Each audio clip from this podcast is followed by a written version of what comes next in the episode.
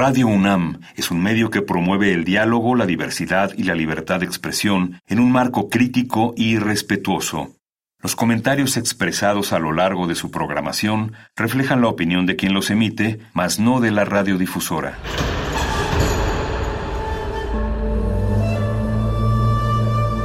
Un templo para la apreciación del ser mediante el sonido.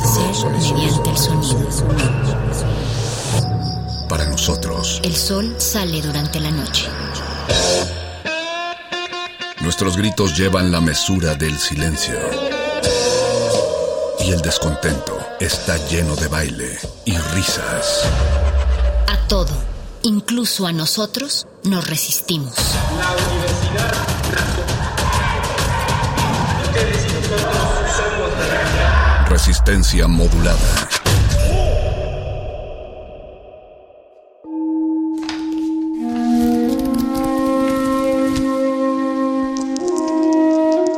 En este sótano la vida es como el Tetris. Si haces algo bien, desaparece. Pero tus errores se acumularán hasta hacerte perder. Hay quien dice que la vida solo te da una oportunidad. Aquí, siempre tendremos otra vida. El calabozo de los vírgenes.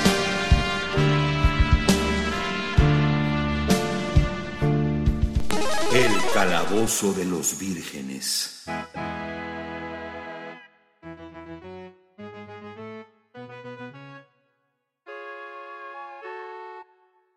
Buenas noches, estimada audiencia de la resistencia modulada de Radio UNAM que continúan sintonizándonos a través del 96.1 de FM en su aparato radiofónico o que nos están sintonizando en su internet en www.radio.unam.mx. Empezó resistencia modulada y con resistencia modulada al ser martes y ser las 8 de la noche aproximadamente, empieza también el calabozo de los vírgenes, todo lo divertido va aquí. Agradecemos y saludamos a la gente que esté en las instalaciones de Radio UNAM poniéndole play a esta grabación, porque es necesario que les recordemos que este programa es grabado, dado que seguimos guardando nuestras, nuestras medidas sanitarias y que pues estamos transmitiendo a la distancia, pues tenemos que grabar este programa con anticipación.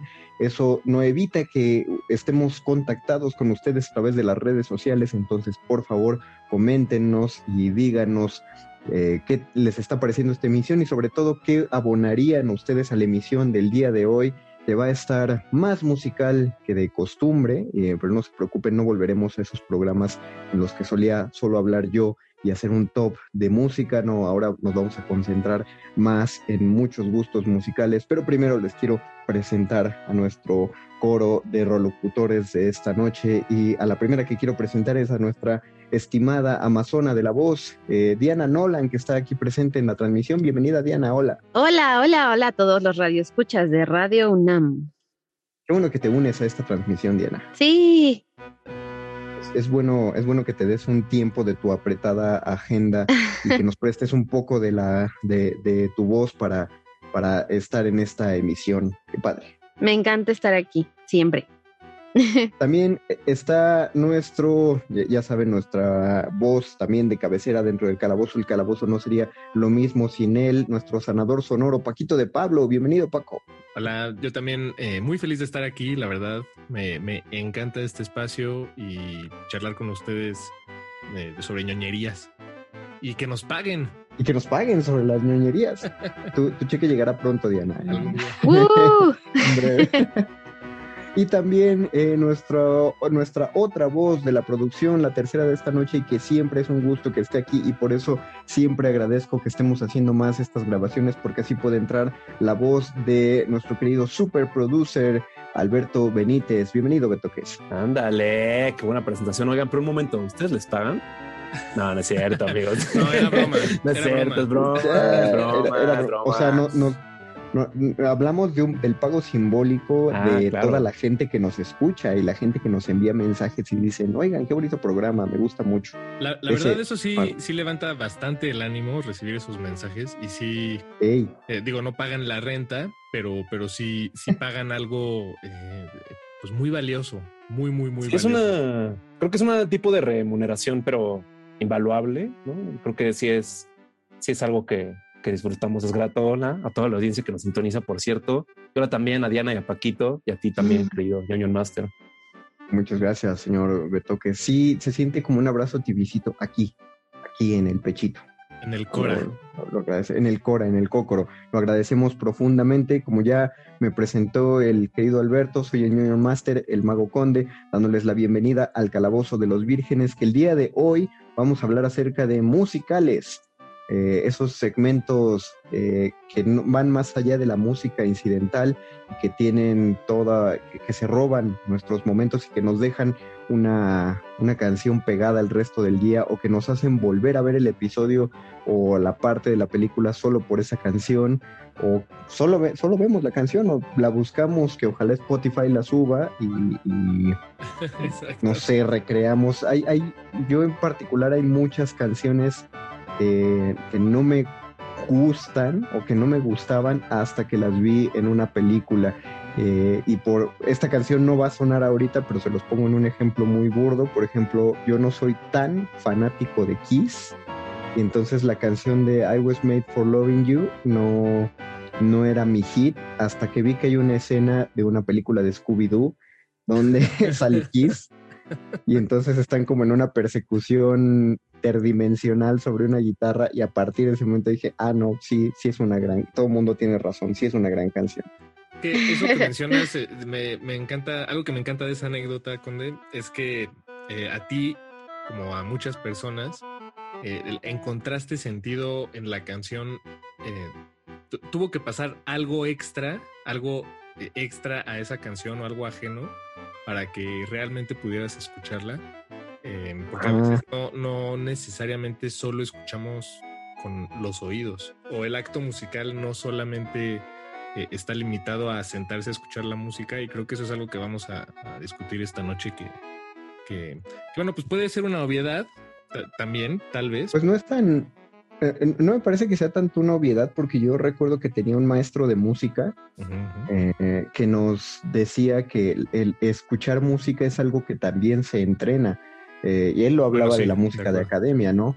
Eh, que decía, bueno, uno siempre pone a Bach y a Beethoven para trabajar y lo pone de fondo y dice, pero ¿cuántos genuinamente ponen una canción y solo se sientan a escucharla, ¿no? Y cualquier canción, la vimos mientras vamos manejando o cuando vamos pensando en otra cosa o si vamos leyendo, si estamos jugando, eh, hay gente que pone música mientras juega o que disfruta la música del mismo videojuego, pero ¿cuántos solo se sientan a escuchar cómo va la canción, sea la canción que sea, instrumental o con letra? Sí, eh, eh, la respuesta creo que es muy poca, menos, menos de las que pensaríamos, tal vez. y merecen, merecen su atención. Por eso en esta emisión, eh, cada uno de los locutores aquí presentes hemos, hemos preparado una, una pequeña playlist. Vamos a ver a cuánto tiempo nos da, o sea, cuántas de estas canciones de esta playlist logramos poner y vamos a hablar un poco sobre ellas.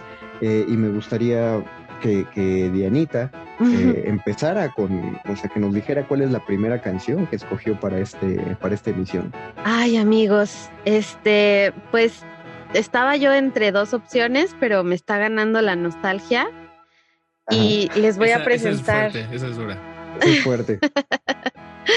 les voy a presentar esta cosa tan bella que se llama Moonlight Densetsu, Heart Moving de Moonlips, que es, si no saben, el opening de Sailor Moon. Ah, así se llama, pero Oh. entonces le estás presentando en japonés. Sí, Esta- va a estar en japonés. sí, El, intro de Sailor Moon, de hecho, una vez que tuvimos un calabozo, cuando todavía podíamos estar en la cabina, y que Uh. lo, lo hicimos de, de que la audiencia nos, nos escribiera y nos pidiera rolas, esa fue una de las que se pidieron y- y no sé, creo que ahí puedo ubicar, yo sé que hay una cultura como muy fuerte del opening, ¿no? En, en los animes, pero yo solo puedo ubicar así cuatro que son los, los hits de, de todo, de todo mundo. Pero, ¿por qué, ¿por qué es tan fuerte el opening en cuestión del anime a diferencia de las caricaturas occidentales? ¿Alguien, ¿alguien sabe? ¿Alguien ubica? No, pregunta. no podría saber a ciencia cierta definitivamente, pero tiene mucho que ver con la apropiación, me parece, porque em, desde probablemente los 70, ¿no? Que empezaron a llegar este, los animes hacia acá, México, este, pues estaba como un poquito, no sé si era ley, pero pues que todo el contenido tiene que ser en español, ¿no? Entonces, pues em, el doblaje era en español y todo, pero también eh, los openings. Sin embargo, creo que más ya más mm, entrados en los 80, 90 eran canciones, bueno, para empezar, en Japón las canciones eh, no están, o sea, no son canciones, casi nunca son canciones hechas como para la caricatura sino que son canciones de grupos musicales populares. Como comisionadas. ¿no? Ajá, o sea, y que de repente dices, ¿sabes qué? Me encantó tu, tu, tu, tu, canción y quiero usarla. O a veces ya cuando son producciones más, más importantes, ya les, oye, quiero que hagas una canción para mi anime. Pero oh, wow. entonces, eso creo que le da un, un mérito también distinto, porque pues es música popular, pues es pop casi siempre. Eh, son cosas que la gente escucha en la radio, que le gusta, o sea, no es como de, ay, el opening de, como un poquito, pero cuando llegó a, a, a México nos apropiamos justamente de, de, esa música, para empezar, que era música muy buena. Sí, de acuerdo. Y además pues, la traduces a, la, a, la, a tu idioma y entonces es el himno, se vuelve un himno, porque siempre la escuchas antes de que empiece tu, tu, tu, caricatura favorita, ¿no? Y aparte, pues te la puedes aprender y la cantas. Y, y, un otaku que se respeta no se la salta. Exacto. Exacto. Uf. No existe, no existe el skip intro para, para los otakus. No, no. Al, al, ver anime. Pero, pero eh, me acabas de responder una pregunta muy curiosa porque eh, un niño occidental está acostumbrado a que el intro de la caricatura tenga que ver con la caricatura, ¿no? A veces te cuenta de quién es o de qué va o, o te transmite algo, pero a mí siempre me sacaba mucho de onda que los intros de muchos animes no, eh, no, no, tenían que ver con la caricatura. Creo que solo dos, creo que solo el de Dragon Ball, el primerito intro de Dragon Ball de vamos a buscar las esferas del dragón sí. y el de Pokémon hablan de eso, ¿no? Pero por ejemplo el intro, el intro de Digimon habla de un montón de cosas que no tienen que ver con Digimon y de pronto en el punto más alto de la canción ya gritan Digimon y tú dices, ah, mira, sí, la canción de eso, no, no, no tiene que ver. Ahorita me estoy enterando por qué. Sí. Claro, y, y bueno, es que también algo que es este aparte de lo musical, pero en, en estas intros, eh, normalmente las en, en, las en las de, del anime específicamente, eh, creo que lo, lo, común es que los animadores que las hacen, no sé si necesariamente sean los mismos que hacen la caricatura, pero sí es como un despliegue de, de técnica. ¿no? Es, es, un momento en el que vamos a dibujar a, la, a, estos mismos personajes, pero tal vez con otra ropa y con otro estilo de animación. Y claro, sí. Claro. Como un poporrí de estilos, ¿no? Como que también se usan muchos como técnicas y trazos distintos que no necesariamente, de hecho, probablemente no van a estar en, en y, episodios y, o en la exacto. serie. Y, sí. y, pues en realidad son animaciones, eh, o sea, eso, esos dos minutos o minuto y medio que, que dura la, la intro de, de animación.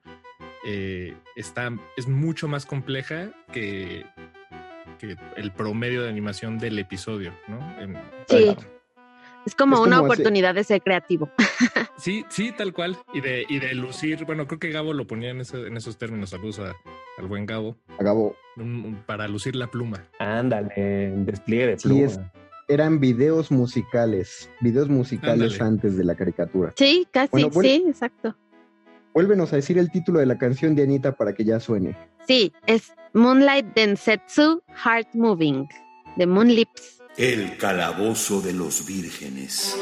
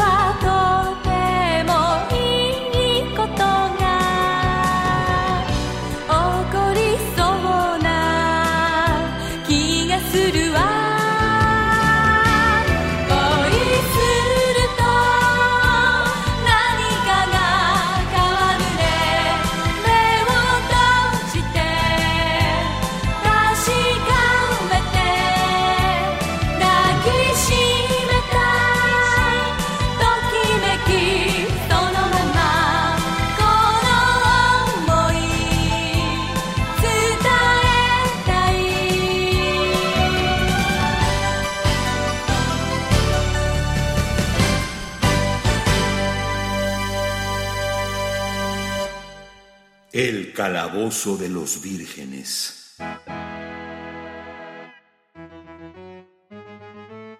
Volvemos al calabozo de los vírgenes, eh, todo, lo, todo lo musical va aquí. Buena, muy buena elección de Anita. Siempre eh, me, me, ha re, me, ha reivindicado escuchar esta canción en los últimos años con Sailor Moon, porque como yo era, yo era un niño bien normado, entonces yo no veía Sailor Moon porque eso era para niñas. Oh. Y ya lo empecé a ver. Sí, exactamente, Bu, el conde del pasado. Yo me acuerdo que yo tenía unos primos que, que, se burlaban de mí y de mi hermano porque veíamos Ranma y ante sus ojos eh, de, de Era para niñas. Era para niñas y bueno, pues, ¿quién se está riendo ahora? en la radio. ¿Quién, no está, ¿Quién, tiene un programa de eso exactamente? Se, te volviste loco de poder radiofónico. Sí, perdón, perdón, perdón. Algo que yo, yo les soy sincero, querida audiencia y querida bandita aquí de Calabozo, yo no le entré mucho a Sailor Moon, pero algo que sí rescato mucho y que, que me late, que probablemente no era para nada el propósito de la serie, pero entre capas me latía mucho como, como que esta, esta onda de cómo era la dualidad, bueno, no dualidad, de alguna manera sí, pero estaba muy dividido, ¿no? Cuando no se convertía en Sailor Moon, pero me gustan esos momentos de que se tragaba sushi, pero claro. gacho, así le entraba fuerte a la comida, que también creo que es como que, ya habíamos hablado de esto, creo que también es como un rasgo en ciertos anime de los héroes, ¿no? Como que tienen un apetito muy voraz. Sí. Pero, pero me latía mucho, como que esos momentos de estar echando sushi con compañía felina me da mucha paz, ¿sabes? Como que me, me gusta mucho de las, eso de Sailor Moon. Oh. Y, y, dan ganas pues de pedir unos rollitos empanizados, fritos, ¿no? o, sí. O pedir, o pedir lo que sea que estuvieran comiendo, porque yo nunca. A ver, luego tenía unas cosas que eran como unos bifes de carne así ah, enormes. Sí, que se pero... meten completos a la boca. Ajá. de un solo trozo. Así. Sí, la, la, comida en general en la televisión, en general, pero los animes luego sacan, bueno, tal vez es porque sea tan ajena a nosotros, pero, pero es como de, ¿de dónde sacan esa comida tan maravillosa? Yo lo, lo, lo más cercano que he probado de a la comida anime aquí en aquí en México son estos lugares de asa, eh, comida coreana, asados coreanos. Ah. La carne cruda y la asas en tu lugar. Uh -huh. Es bastante. Ay, yo nunca he ido, tengo muchas ganas de ir. Ahí por la Cuauhtémoc, ¿no? Exacto, sí. Hay, hay una zona de, digamos, no sé si barrio coreano necesariamente, pero sí hay como una pequeña población coreana viviendo ahí con sus restaurantes y demás. Sí, sí, muy cerquita de zona rosa, ¿no? Uh -huh. Sí, exacto. Ahí hay que ir, hay que explorar. Hay que ir, amigo. Hay que asar esa carnita. pronto. Nos pronto. Sigan, sigan, sigan, en su casita, nos vamos turnando y lo vamos probando uno a uno.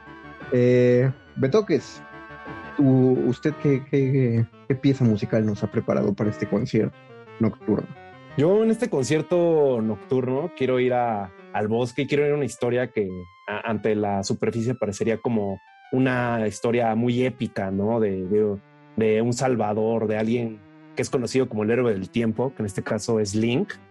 Y yo sí me remito mucho cuando, con este tema al trabajo de Koji Kondo, el, es un compositor para tal vez quienes no estén familiarizados con este nombre, es un compositor muy reconocido por la labor que ha hecho Nintendo. Él estuvo responsable de, de hacer la música de videojuegos como Super Mario y él se echó el Ocarina of Time y me late mucho porque es justo sobre Kokiri Forest, ¿no? me late mucho cómo está ambientada esta, esta pieza musical, porque como que sí te remite a esa inocencia, ¿no? De, de como estos pequeños duendes que tienen a sus hadas y están en una comunión perfecta, ¿no? En una armonía en la naturaleza, pero como que es como que apenas eh, la probadita de lo que te va a pasar en toda la historia de Zelda, ¿no? Que está llena de miedo y de destrucción y de muerte, pero, pero me gusta mucho y también sobre todo que Koji Kondo al parecer se clavó mucho en, sobre todo para elaborar el soundtrack de Ocarina of Time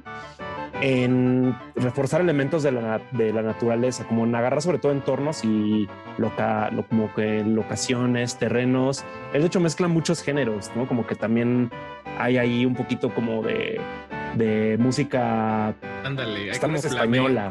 Ajá, exacto. exacto. Sí, hay flamenco y, y, se siente más orgánico, ¿no? Sí se siente como que un sonido mucho más orgánico con todas las limitaciones que tenía para poder hacer esta composición en el Nintendo 64. pero sí me gusta mucho que capture como que esa esencia de, de la vida y el entorno respirando, que creo que está muy palpable cuando te echas todo el soundtrack de Ocarina of Time. que aparte es eh, una cosa que me encanta de lo que hizo Koji Kondo con Zelda, es que ha estado en, en la música de todos los O sea, él hizo las primeras rolas, el primer Zelda de NES, que tiene en total tres o cuatro canciones, me parece todo el soundtrack. Y, pero eh, decía este mismo maestro de música del que les hablé hace rato, decía que el mayor logro para un compositor es que la gente escuche una canción y, la reconozca o se le quede pegada o, ya lo considere como una firma del, compositor. Entonces, el tema principal de Zelda, eh, por, em, empezando por ahí, ya, ya todos nos remite, ya sabemos qué juego es y todas las versiones que ha hecho de, de las mismas canciones por lo mismo de que se retoman lugares de Hyrule eh, desde el Super Nintendo hasta el Nintendo 64. Sí, yo creo que como ya dijo, ah, tenemos 64 bits, y vamos a alocarnos con, este juego. Qué chido. Vamos a tirar la casa por la borda. Que en, cierto sentido es un... Eh, pasó algo similar en la historia de la, de la música clásica. Para cuando se llegó al a la época del Renacimiento, ya habían eh, foros más grandes. Había foros más grandes porque también la, la, arquitectura ya podía eh, hacerlo. Mm. Y para llenar esos espacios grandes pues, de, sonido y de música, tenían que usarse orquestas más grandes y entonces eh, componer para orquestas más grandes pues cambia por completo la forma de componer y, por eso en el periodo romántico podemos identificar piezas que ya son eh, pues, estas estos monstruos llenos de pasajes, muchos pasajes, cuatro eh, contrabajos, este, siete chelos. Digo, estoy exagerando, pero, pero eso es porque literalmente más espacio para más instrumentos y más ambición para que sonara más grande la música. Y pues de alguna manera es exactamente lo mismo si como compositor te dicen cuentas con 8 bits a, oye, perdón, ahora cuentas con 64, carnal, ¿qué vas a hacer? Exactamente. Pues no, eso, eso que dices es, eh, o sea, pasamos le vamos a hacer un concierto para piano, donde el piano va a acompañar a una orquesta común de unos cuatro violines, eh, una, unos ocho alientos, a cuando ya llegas a Tchaikovsky y él dice, no, pues yo para mi canción necesito un, cañón. Voy a meter una campanota y, va a sonar un cañón, fíjate. No, de hecho, tres cañones, creo. Pues vamos a oír eh, perdona, Paquito, pero pues oímos la canción y ahorita seguimos un poco sobre eso. Vuelve a presentar, Beto, que es aquí en el calabozo. Claro que sí, claro que sí. Vamos a escuchar Kokiri Forest de Koji Kondo, una pieza muy bonita, yo creo que también emblemática del Ocarina of Time. Tal vez uno de los juegos más memorables del 64. Sin duda, creo que es la épica más, más hermosa y más triste que voy a jugar y, y en mi vida. Tal vez, esperemos porque sí, sí está, está muy chido. y pues vamos a ver si nos encontramos con Navi escuchando esto y acá seguimos en el calabozo. El calabozo de los vírgenes.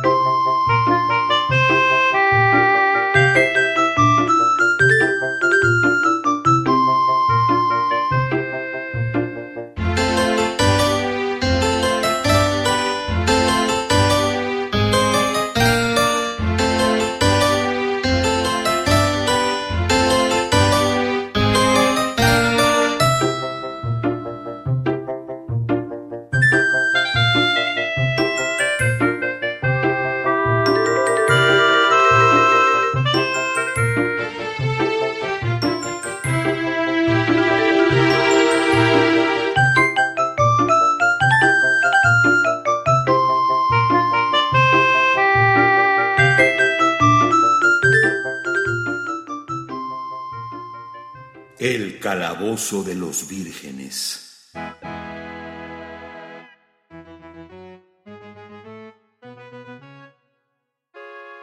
Volvemos al calabozo de los vírgenes, escuchamos El bosque de los Kokiri de Koji Kondo, el compositor de cabecilla, no solo de, pues no voy a decir de todo Nintendo, pero sí de todo Nintendo, eh, ha hecho de los temas que más no, nos atrapan.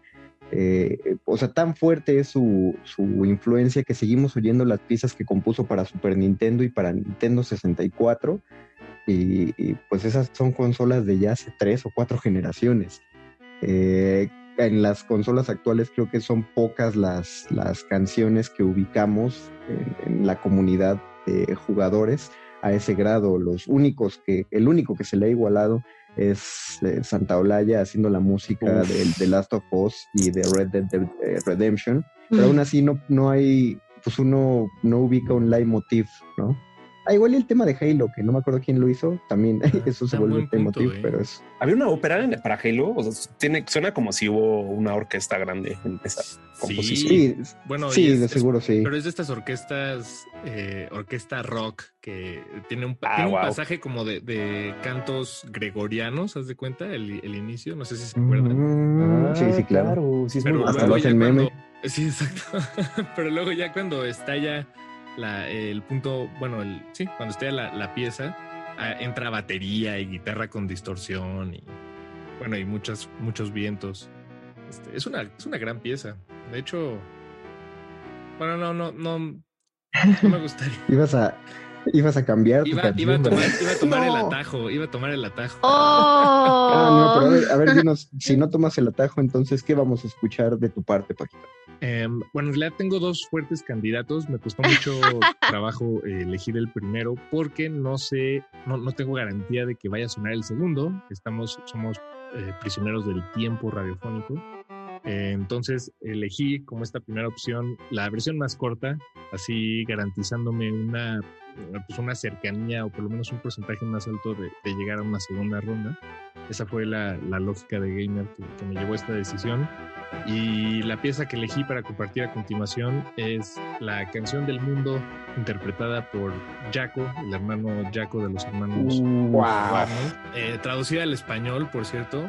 Creo que es... Eh, tal vez me delata un poco la edad, eh, porque sí, yo, yo eso lo vi en la tele, pero creo que es una canción que ahorita está reviviendo en, bueno, más bien nunca ha muerto, para empezar, pero además la he visto más, resurgir recientemente en, mi, dieta de, redes sociales. Entonces quiero pensar que, que la gente podrá eh, relacionarse con este, con este tema sasazo musical que además mis respetos para el intérprete, la voz en, español. Desconozco quién, quién hizo la voz de Yaku, perdón.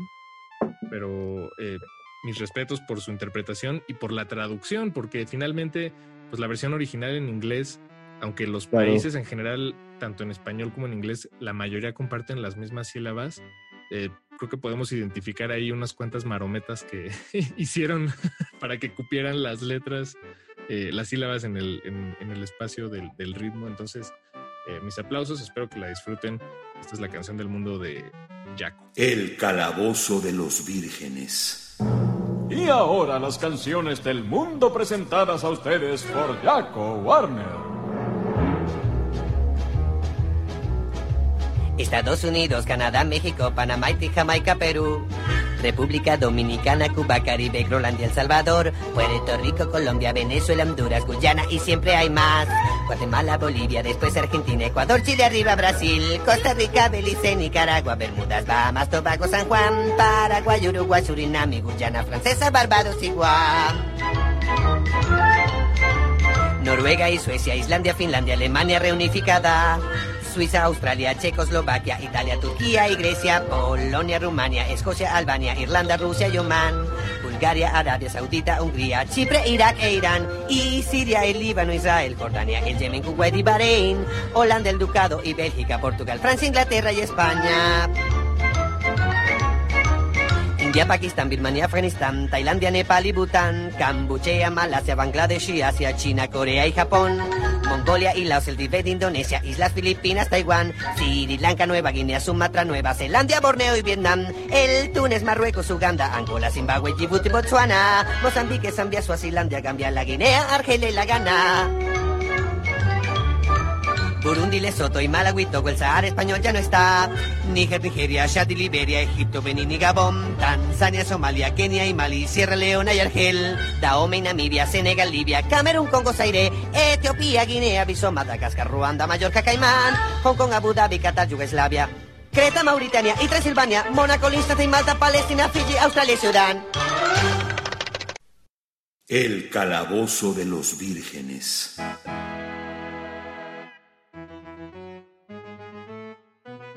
Volvemos al calabozo de los vírgenes y esperamos que hayan aprendido algo de esta canción. Al menos, al menos nosotros sí lo hicimos. bueno, tú puedes aprenderte los, los nombres de los países. Tal vez en la radio es uno de los peores medios para aprender geografía. geografía. Así con coordenadas, ¿no? Así. Oye, Vete al sí, meridiano no- no- Greenwich. No ubico un programa radiofónico de geografía, sería muy interesante. Qué gran Por reto. eso, ¿eh? Claro. Creo, creo que geografía y com- bueno, comedia en radio tal vez no es tan, tan complicado, pero geografía sí es un gran reto. Sí, sí, geografía sí. Comedia todavía puedes citar eh, ejemplos y si lo sabes describir eh, está mejor, pero como, como, no, tienes razón, no había pensado en eso, en las limitaciones auditivas de la, de la geografía. Oye, Dianita, pero tú, tú eres la del mundo de las voces, tú, tú sabes a quién tenemos que darle Su, su crédito. reconocimiento por Así es, Exacto. aquí tenemos a, Gua- a Jaco Warner, Jaco Warner, que es el hermano mayor de los Warner, que es el actor venezolano Rafael Monsalve. Ah, Sí, órale. porque, porque Animaniacs o Animanía, como se conoce aquí en México, se dobló en Venezuela. Ah, órale. Pues Ah, órale. Un gran dato. Varias, hay varias, eh, tú tal vez tienes ese dato, Diana, pero varias caricaturas que nosotros, o sea, que, que, que se transmitían aquí en México, eh, tenían traducción venezolana, ¿no? Sí, muchas. De hecho, las famosísimas y queridísimas, ah, la de Batman The Animated Series y Superman The Animated Ah, Series, sí. esas fueron dobladas en órale. Venezuela. Y pues uno de los grandes actores venezolanos de voz, pues es la voz de este, ay, este señor, yo, de Joker, el guasón, Ah, wow. muy Wow, que- que reconocido. en inglés lo interpreta em, Mark Mark Hamill. Hamill. Mark Hamill. Ajá. Exacto. que, que apenas estaba leyendo que, y, y me agradó muchísimo que encontrara esta, eh, esta, este trabajo como actor de doblaje, porque yo no sabía que él había tenido un accidente y que fue un accidente automovilístico el que lo alejó del cine mucho tiempo. O sea, no estuvo lejos del cine porque estuviera encasillado como Luke Skywalker, sino porque no podía actuar. Y, no y sabía. justo dejó, dejó tanto un hueco que pues ya lo, lo mantuvieron en su personaje, pero él pues, se movió hacia el doblaje justo para que no le vieran la cara y él pudiera seguir interpretando y que bueno, me alegra mucho de él. Creo que es uno de esos actores que con la edad eh, maduraron en su actuación muchísimo. Ah, no, sí, mucho. Muchísimo. O sea, por, por, más, por más lamentable que alguien pueda decir que son los últimos episodios de Star Wars, eh, me- a mí me gusta mucho lo que hace él y cómo se ve el viejo Luke Skywalker. Pero qué, qué gran elección, Paquito. Nos regresaste a los, a, a los 90. estuvo, estuvo, Otro- estuvo suave. Otro dato curioso ahí de esos que no sirven para Estuvo nada, pero está interesante. Estuvo de- No, ¿sabe- ¿Sabías que los hermanos Warner iban a ser ornitorrincos? Eh, ¿En serio? ¿Por qué? ¿Por- ¿Hay una- alguna razón por qué? El, el creador, o sea, cuando llamaron a, a Steven, exacto, Animaniacs surgió porque los estudios Warner querían a fuerzas que Steven Spielberg hiciera algo con, con ellos, ¿no? Que produjera. Entonces Spielberg llamó al, ahorita se me fue el nombre del creador, pues, de Animaniacs, y le pidió que, que propusiera una idea. Y este señor tenía un, un pequeño cortometraje con tres hermanos, eh, pero eran tres hermanos ornitorrinco que estaban basados en sus propios hijos. Y entonces él propuso esa idea y caminando por los estudios Warner se le ocurrió, ah, pues claro, podrían vivir en el tanquesote de agua y, son, o sea, es el tanque de los, de los Warner Brothers, entonces deberían ser ellos los hermanos Warner, Jaco y Waco, y pensó, vamos a hacer que uno sea mujer y se llama Dot porque es el punto después de la W. Ah. Jaco, Waco y Dot es, es ella y decidieron que no fueran ornitorrincos, sino perritos, porque como plantearon la idea de que era una caricatura perdida de los años 30, entonces tenían que ser caricaturas en blanco y negro. Eh, y por eso les pusieron esos ojos de puntito que son muy típicos de la animación de los años 30 y ya solo, solo la ropa es la que está a color y sus narices, pero ellos son personajes en blanco y negro, con, con los típicos guantes. ¡Qué bonito! No sabía que eran personajes, bueno, que el, que el concepto detrás de los Animaniacs era que eran personajes, eh, una caricatura rescatada. No te acuerdas, no es que no era tanto rescatada, ¿no te acuerdas? El primer episodio, el piloto de Animaniacs, se trata de que eh, esa caricatura según le hicieron en los 30, pero que eran tan, tan iconoclastas, tan irreverentes. y tan asquerosos, que la Warner vetó la caricatura y encerraron todos los, todas las cintas de este, o sea, sí, todas las cintas las encerraron en el tanque de agua de la Warner hasta que muchos años, en los 90, no recuerdo qué evento, provoca que se abra el tanque de agua y los hermanos Warner se escapan. Por eso siempre el guardia de seguridad los está buscando. Ah, claro, claro. Para mí sería un gran honor ese que, motivo. Que le pase lo mismo a, Resistencia Modulada en Radio Nam, que oculten todos los podcasts en la bóveda secreta y que dentro de 30 años los, nos, los, retransmitan. Y, cada vez que estás en la del Valle Norte, como que automáticamente te persigue así un, vigilante de Radio Nam. Saludos al cuerpo de vigilantes de. Saludos, no, pero con cariño. De hecho, siempre están ahí y se echan unos turnos brutales. No, se están echando los turnos ahorita. Ahorita no hay no hay nadie en la estación en este momento donde viene eso, excepto la gente que está vigilando. Ahora te toca. Yo, yo, yo, Exacto, yo, yo quiero presentar mi canción. En el, en el momento que se planteó que se podía hacer un programa sobre musicales, eh, yo me acordé de, una, una, película que me cambió, me cambió, yo puedo decir que mi infancia y mi inocencia murieron el día que vi esa película. Yo tenía, yo tenía 11 años. La película la llevó mi hermano y él no sabía lo que estaba llevando o probablemente sí, pero no le importó que yo estuviera ahí sentado en la sala con él viendo la película, porque era de una caricatura que ya existía, pero ninguno de los dos conocía y la conocimos a partir de esa película. La película se llamaba Más Grande, sin cortes y sin censura, y era la película de South Park. Y, mi inocencia murió en la escena en la que Kenny muere yo no sabía que era un personaje que moría en todos los episodios, pero Kenny es enviado al infierno con una canción de Metallica y para mí la visión del infierno fue, fue espantosa. Sí, sí me asustó muchísimo esa, esa escena para mis 11 años, pero no es la, escena musical que les oh. quiero presentar.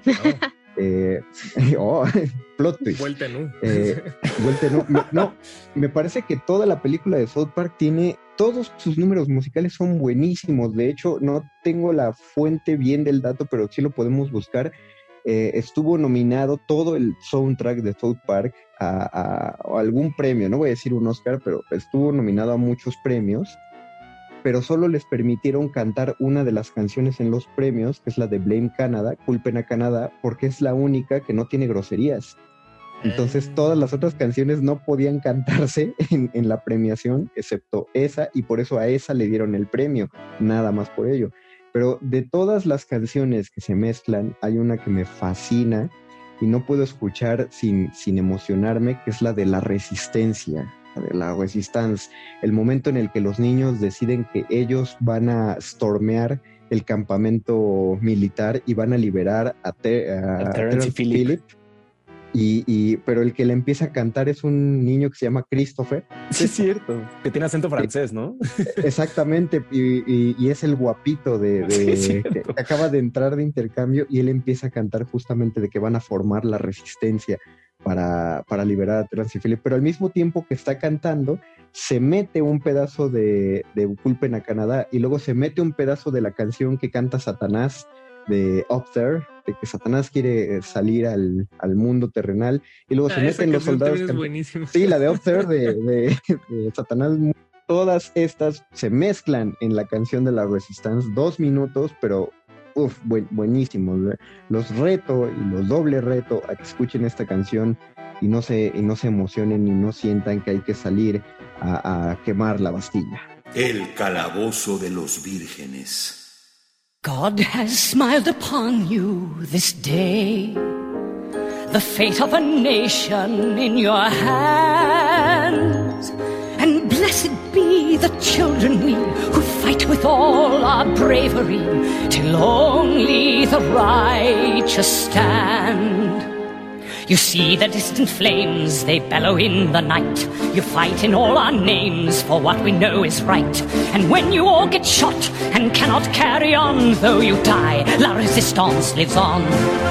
You may get stabbed in the head with a dagger or a sword. You may be burned to death or skinned alive or worse. But when they torture you, you will not feel the need to run for though you die. La Resistance lives on.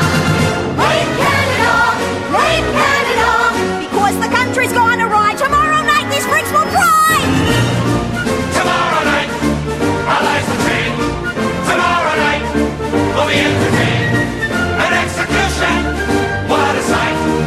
Tomorrow night. There, there's so much room where babies burn and flowers bloom. Tomorrow night up there is doomed, and so I will be going soon. Shut your fucking face, Uncle Fagan. You're a bona fide bastard, Uncle Fagan. Looks like we may Why did our mother start this war? What the fuck are they fighting for? When did this song become a marathon? I want to When Canada is dead and gone, there'll be no more Celine Dion. Then they cut your dick in half and serve it to a pig. And though it hurts, you'll laugh and dance a dickless jig. But that's the way it goes. In war, you're shut upon, though we die. I want to La resistance lives on.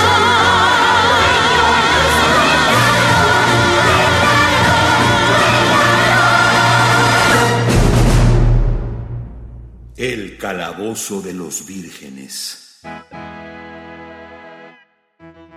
Ay, ay, amigos, eh, eh, lo- yo, yo, yo la escuché con mucha, con mucha devoción. La escuché como seis veces el día de hoy, desde que me enteré que iba a ser el programa. Íbamos a grabar el programa sobre musicales. Esto fue La Resistance de, de la película de South Park más larga, eh, sin cortes y sin censura.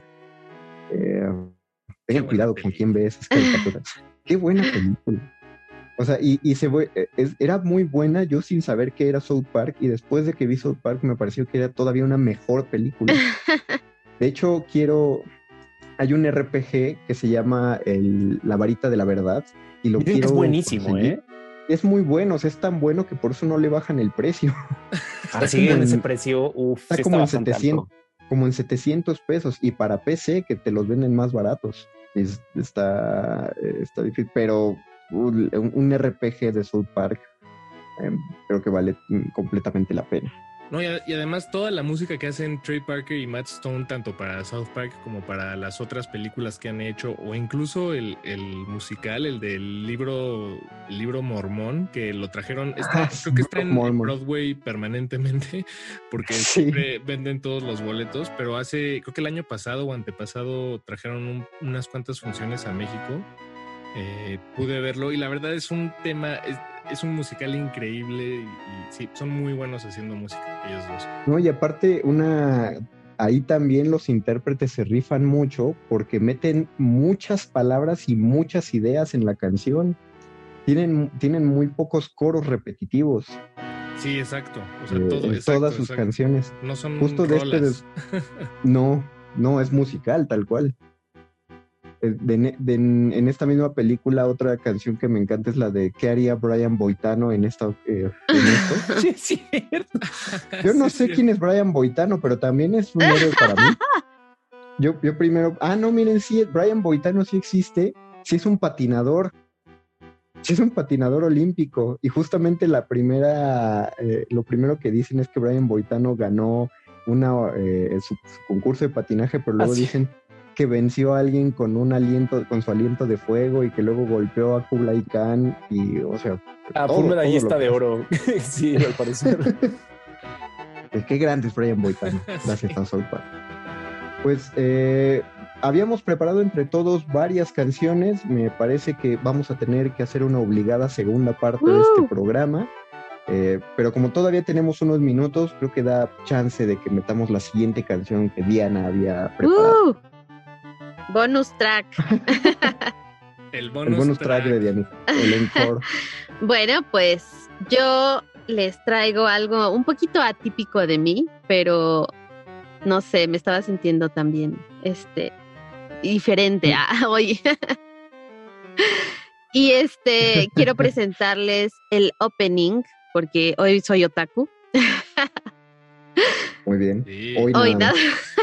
Exacto, solo Ah, ay, ajá. este, de, de un, de un anime y muy interesante que, que- que está ahorita en, en Netflix, creo que es Netflix Originals, este, que se llama Agretzko. Agretzko. ¿De qué, de- de qué trata? Así es.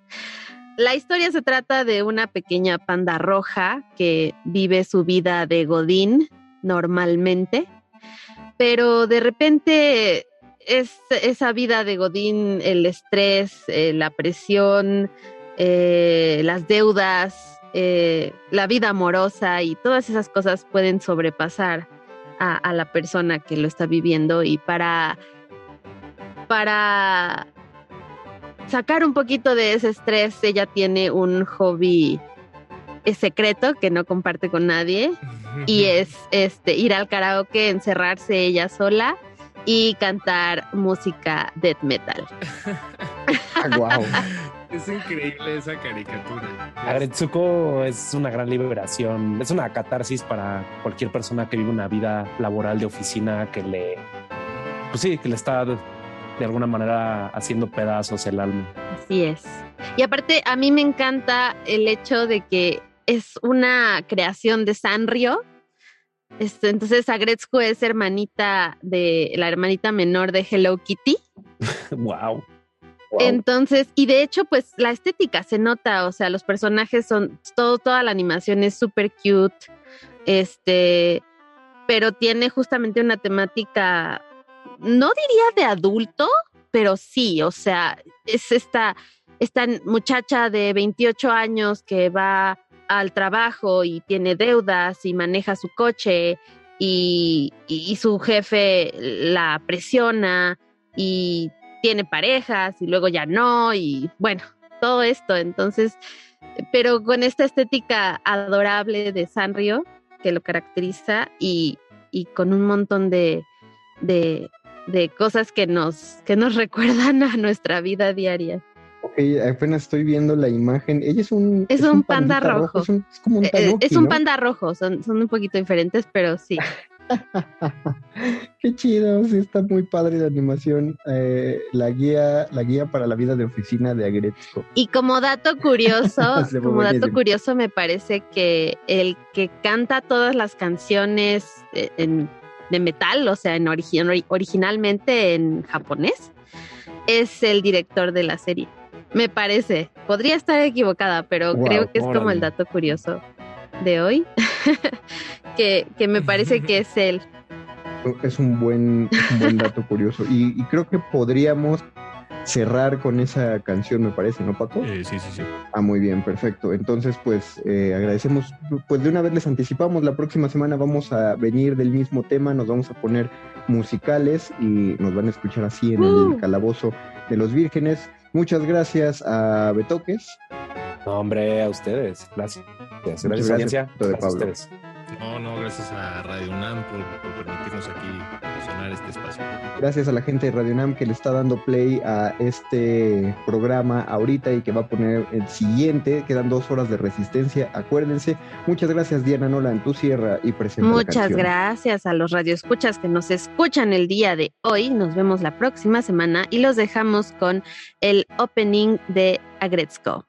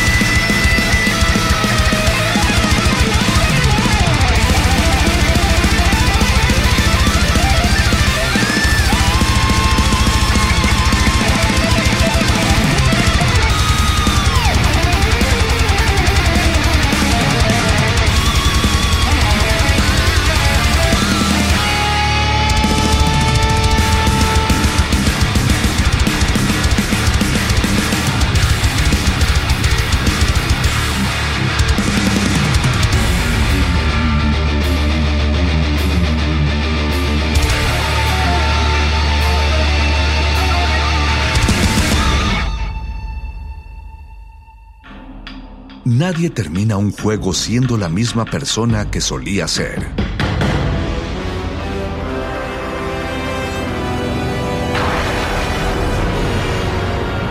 Seamos alguien más.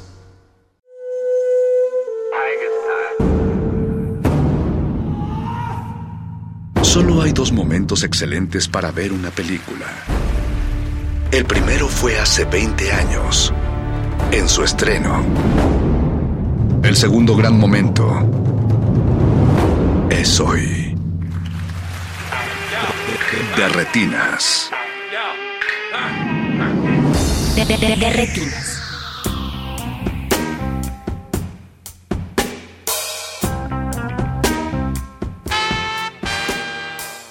Bienvenidos a Derretinas, esta es su cabina cinematográfica. Mi nombre es Rafael Paz y los siguientes 60 minutos vamos a practicar el deporte más hermoso del mundo, platicar de cine.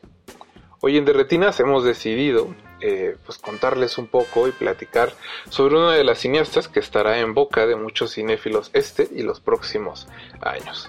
Ustedes quizá la conozcan porque acaba de ganar un par de premios Oscar y en unos meses dirigirá y estrenará una película para Marvel. Su nombre es Chloe Zhao y es la directora de Nomadland, la película que acaba de ganar mejor película en el Oscar. Como todos los martes, en unos minutos Jorge Negrete se unirá a esta conversación y como invitada especial de este programa tendremos la visita de Ana Laura Pérez, quien escribe para Luchadores. Para quienes, no conozcan a Sao, la directora de origen chino migró muy joven a Inglaterra y de ahí pasó a los Estados Unidos donde ha desarrollado toda su carrera. Hasta el momento tiene tres películas en su cartera, las canciones que me enseñaron mis hermanos, El jinete y Nomadland.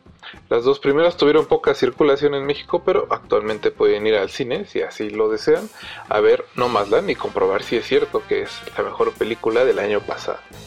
Hoy vamos a estar hablando de su cine, de qué la motiva y qué hay detrás de sus imágenes, y de eso se trata este de Retinas. Si ya conocen sus películas o vieron Nomadland y les encantó o la odiaron, cuéntenos, estamos en Twitter en arroba Rmodulada, arroba Paz Espa, y si usan Facebook nos encuentran como Resistencia Modulada. Antes del corte, muchas gracias a Mauricio Orduña que se encargó de producir este programa y a todo el equipo que hace posible su transmisión. Además, quería pedirles una disculpa porque seguramente como escucharán a lo largo de la emisión, hay un gatito que está llorando, su nombre es Pecas y estaba un poco alterado porque granizó bastante fuerte la semana pasada en la Ciudad de México, que es el día en que grabamos este programa, entonces lo van a escuchar. Les pido una disculpa, también una disculpa a Mauricio que seguramente pondrá el grito en el cielo, pero así son estas cosas de la radio a distancia. Vamos a una pausa y regresamos para platicar del cine de Chloe Zhao. De retinas.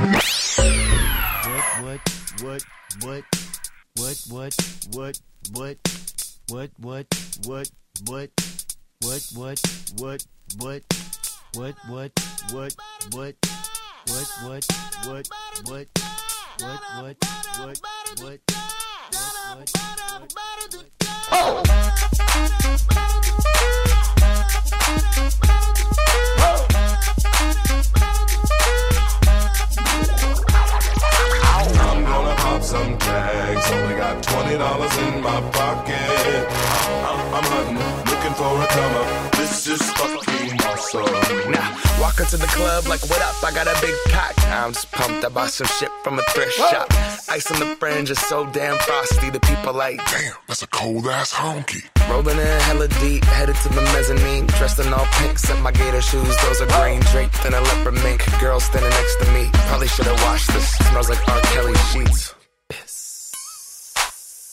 But shit, it was 99 cents. I get copping it, washing it. About to go and get some compliments. Passing up on those moccasins. Someone else has been walking in bummy and grungy fucking man. I am stunting and flossing and saving my money. And I'm hella happy that's a bargain, bitch. I'ma take your grandpa style. I'ma take your grandpa style. No, for real. Ask your grandpa, can I have his hand me down? Velour jumpsuit and some house slippers. Dookie brown leather jacket that I found. Dig it. They had a broken keyboard. I bought a broken keyboard. I bought a ski blanket. Then I bought a kneeboard. Hello, hello, my ace man, my mellow. John Wayne ain't got nothing on my fringe game. Hell no. I could take some pro wings, make them cool, sell those. The sneakerheads will be like, ah, he got the Velcro. I'm gonna pop some tags. Only got twenty dollars in my pocket. I'm, I'm, I'm hunting, looking for a come up. This is fucking awesome. I'm gonna pop some tags. Only got twenty dollars in my pocket. I'm, I'm, I'm hunting, looking for a come up. This is fucking awesome. What she know about rocking the wolf on your noggin? What she knowin' about wearing a fur fox skin? I'm digging, I'm digging, I'm searching right through that luggage. One man's trash, that's another man's come up. Thank your granddad for donating that plaid button up shirt. Cause right now I'm up in her stunt. I'm at the Goodwill, you can find me in the. I'm not, I'm not stuck on searching in the section. Your grandma, your auntie, your mama, your mammy. I'll take those flannel zebra jammies secondhand and rock that motherfucker. The built-in onesie with the socks on that motherfucker. I hit the party and they stop in that motherfucker. They be like, oh, that Gucci, that's hella tight. I'm like, yo, that's $50 for a t-shirt. Limited edition, let's do some simple edition. $50 for a t-shirt, that's just some ignorant bitch. Shit. I call that getting swindled and pimped. I call that getting tricked by business. That shirt's hella dope. And having the same one as six other people in this club is a hella don't. Peep gang, come take a look through my telescope. Tryna get girls from a brand, man, you hella won't. Man, you hella won't.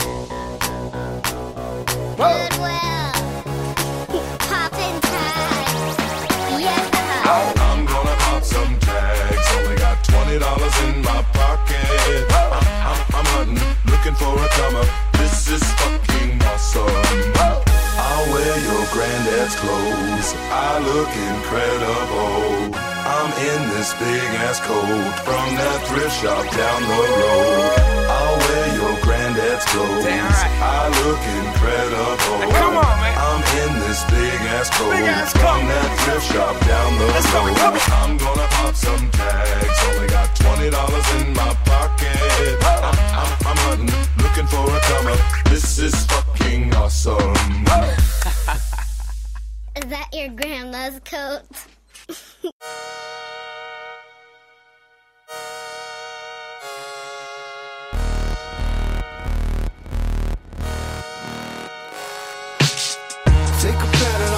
off the. One step and it all comes tumbling down. Living life like tomorrow is over. We all come when we all under They the call it transmission, communication from a far off place. So try to listen to the dead soul sediments, elements, soul wisdom. Translation broken up, ancient is the language of the dead. Roller scrolls up, nonsense. Some describe as being odd. Some say it's the truth to the proof, straight from the tongue of God. Cocked and ready, the guns don't wanna fight. It's the ignorant, unsteady, hot-headed spaghetti type. Take a light, what you know about consequence. Karma is the martyr, and it takes no hostages. Take a pattern off the four-leaf clover. One step and it all comes tumbling down. Living life like tomorrow is over. We all come up when we all under the ground. Take a pattern off the four-leaf clover. One step and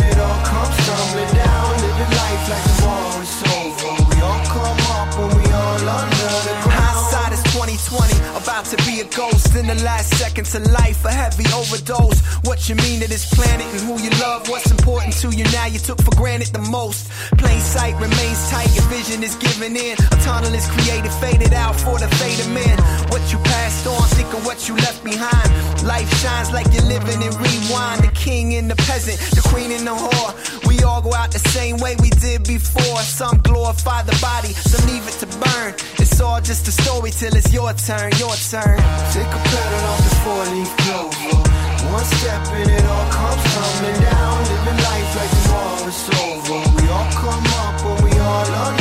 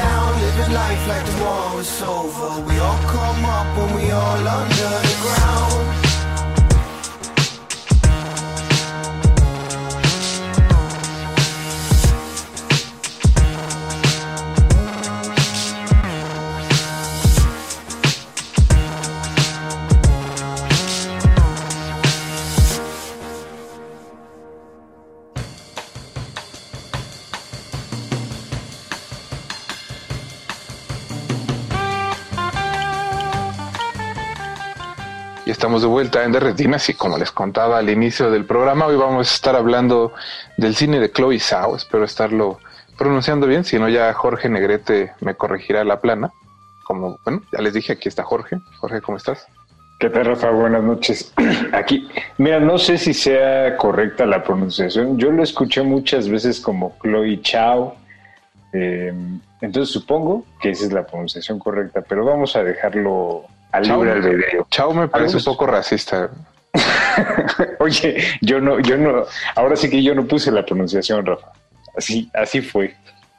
Pero que cada quien lo pronuncie como quiera. Eh, alguien más que nos va a acompañar esta noche también para hablar de las películas de la ganadora del Oscar, para evitar eh, decir apellidos, es Ana Laura Pérez, a quien ya han escuchado en otras ocasiones en este programa. Ana, ¿cómo estás?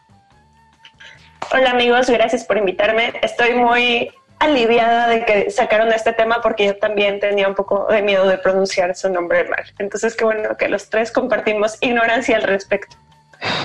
Si hay algún escucha eh, que hable chino, por favor, mándenos un mensaje de voz o por Twitter explíquenos. Recuerde que estamos en arroba modulada y en Facebook como Resistencia Modulada. Y así tal vez podamos aprender algo eh, pues hoy, ¿no? Que es la- lo importante del radio es aprender. ¿Sí o no, Jorge? Toda la vida.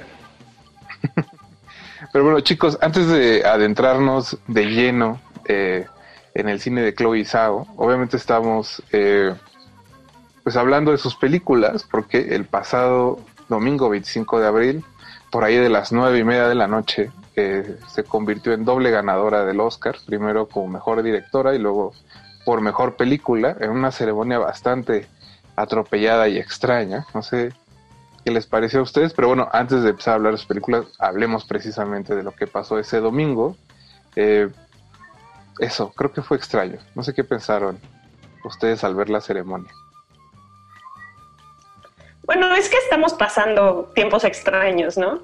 Creo que sí, o sea, bueno, no sé, a mí, a mí la verdad me sacó mucho de onda. Me sentí como en aquella, no sé si se acuerdan de aquella entrega de los Arieles, valga la comparación, que fue en la Cineteca y que nos separaron en todas las salas y como que en una sala pusieron a la gente importante y en la otra como a la gente no tan importante. Entonces supongo que también haber sido un poco decepcionante para quienes fueron hasta allá, que los hayan mandado como al Teatro B. Pero sí, no sé, rara, ¿no? Lenta, desangelada.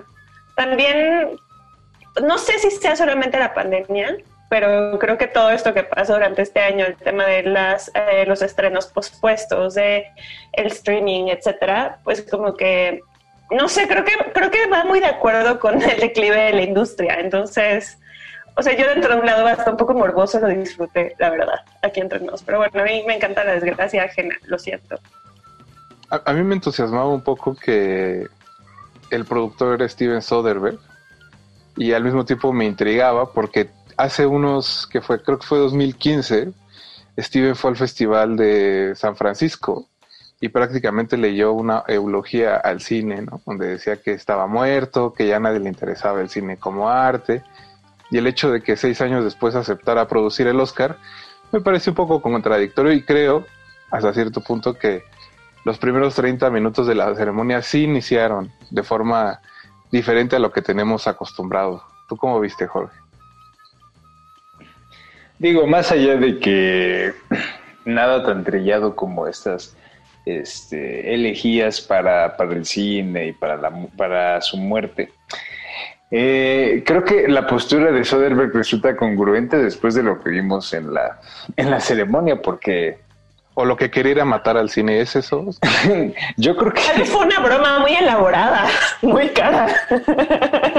Como es que justamente, o sea, si por ejemplo vemos una película como Ocean's 12, es una broma muy elaborada. O sea, muchas de las películas de Steven Soderbergh tienen como este sentido de ironía y este y, y, y son también anticlimáticas. Por eso toda la gente que estaba como extrañada, así como de, pero es que la, la estaba produciendo y dirigiendo Steven Soderbergh, que, güey, no han visto recientemente una película de Steven Soderbergh, más o menos como para saber por dónde ve el asunto. Creo que todos esperaban como una especie de empoderamiento tipo Erin Brockovich, o no sé qué película, o algo a lo mejor como en la vena de Magic Mike. Este, pero bueno, obviamente todos se quedaron con, con este con las ganas, ¿no? Eh, digo, independientemente de eso, la ceremonia sí fue este, excesivamente solemne y este aburrida.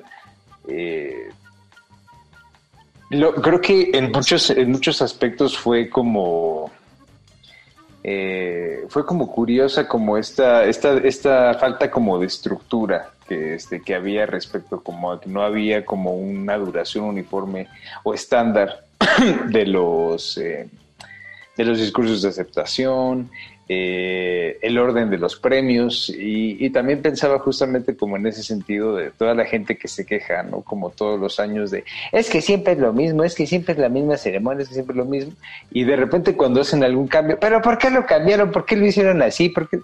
Entonces siempre va a haber esta, esta cosa de que nunca se va a dejar a la audiencia eh, feliz, contenta y satisfecha. Y sobre todo porque en particular este año creo que eh, yo había como visto en, en varios medios que fue uno de los años en los que menos gente ha visto las nominadas este, a, eh, en la ceremonia.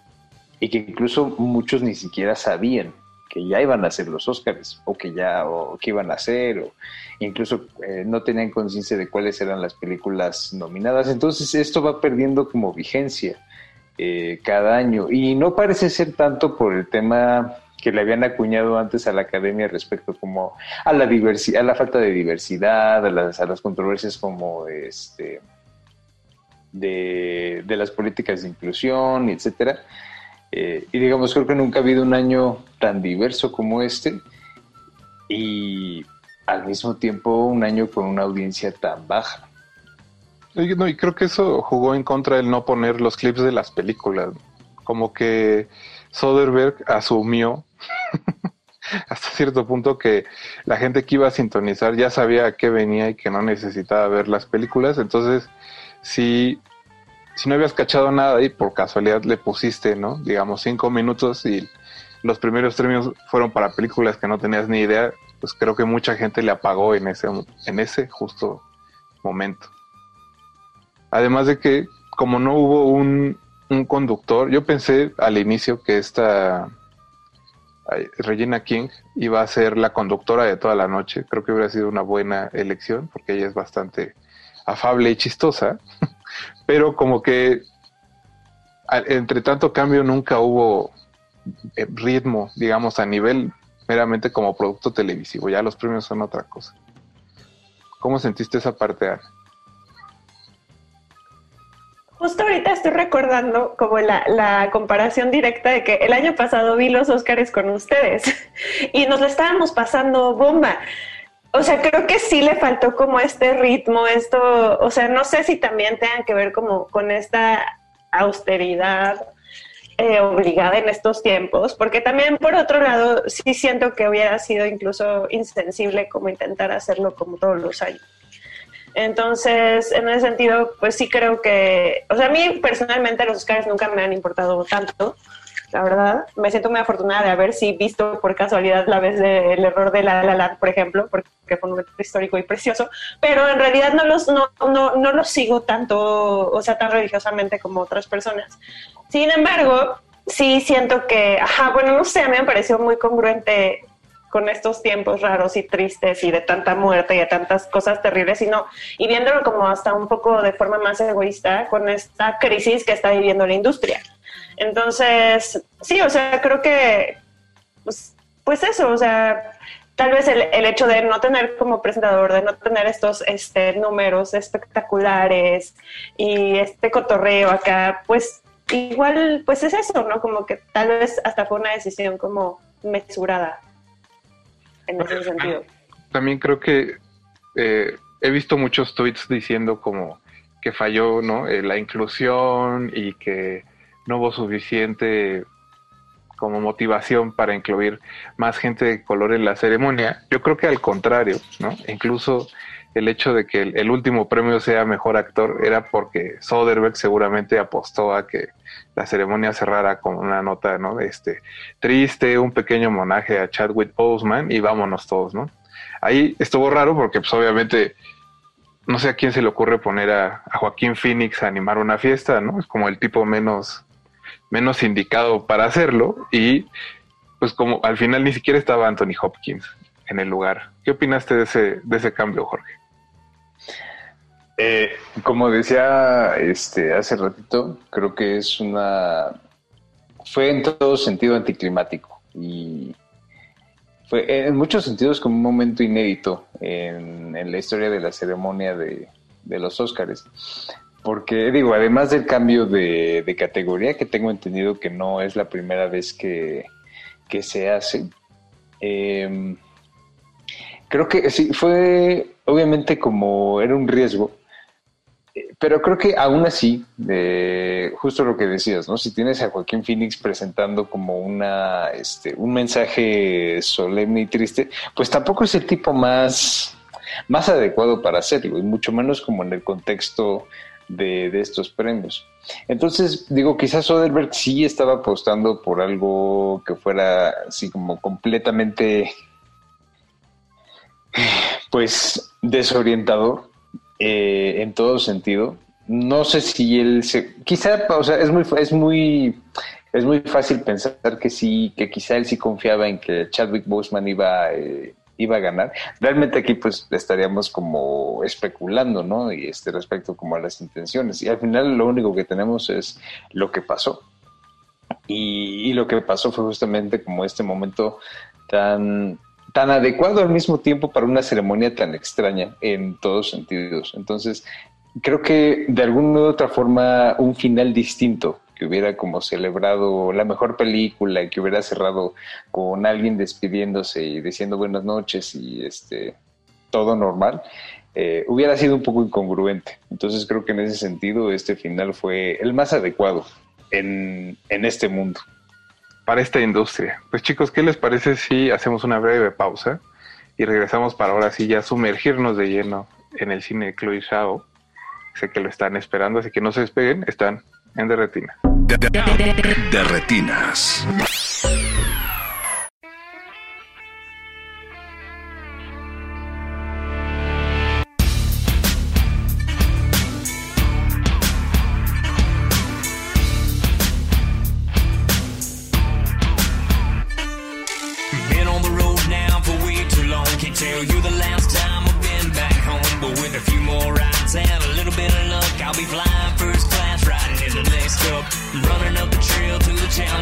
Shows where the fees are getting higher everywhere that I go.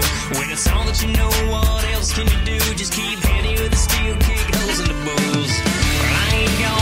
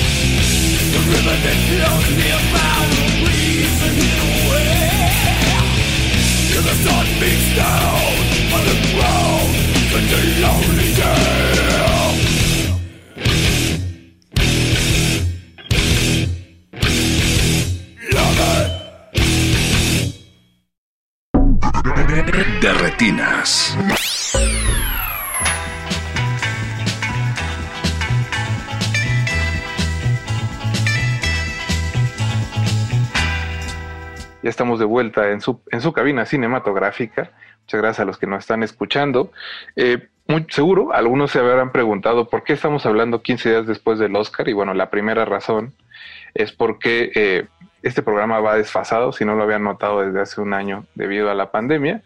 Y la segunda es porque, al parecer, la señorita Chloe, con, su, con su premio, se va a convertir en una de las directoras más buscadas de los, próximos años, de los próximos años en, en Hollywood. Y pues para mejor muestra es que próximamente va a estrenar una película con Marvel y al parecer intentará recrear nuevamente el mito de Drácula, lo cual es un movimiento un poco extraño, pensando en, en, lo que han mostrado estas tres primeras películas que ha hecho. Y eso, con eso quería empezar, chicos. Ustedes no sé cómo se enteraron precisamente del cine de la señorita Sao. A ver, Jorge ya dijo que Ana empiece, así que Ana, cuéntanos un poco, ¿cómo, ¿a qué se debió tu encuentro con ella? Pues es que el cine de ella es muy Sundance. Y eso es una cosa que, o sea, de verdad, conforme pasan los años, más me convenzo de la categoría del cine Sundance, tal cual.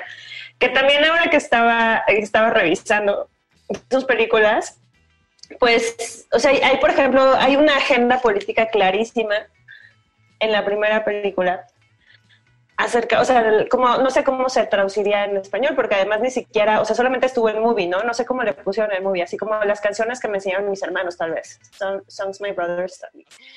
Y este, esta película que me parece que es de 2016, eh, pues eso, como que sigue, 2015, sigue como esta agenda muy de Sundance, porque además se desarrolló en los laboratorios de Sundance, o en los talleres, no sé también tampoco cómo se traduzca ese programa que tienen ellos, pero ellos tienen como mucho esta onda, un poco también dentro de la culpa blanca gringa de hacer este, un festival en la montaña, tienen muchísimo, y de hecho, o sea, si, si ustedes ven las películas, lo vimos en esta edición en línea, pero también estando presencial, todo el tiempo te pasan clips así como de este grupos de nativos americanos y este y te presentan películas en lenguas originarias o sea como que ahí hay una onda muy clara.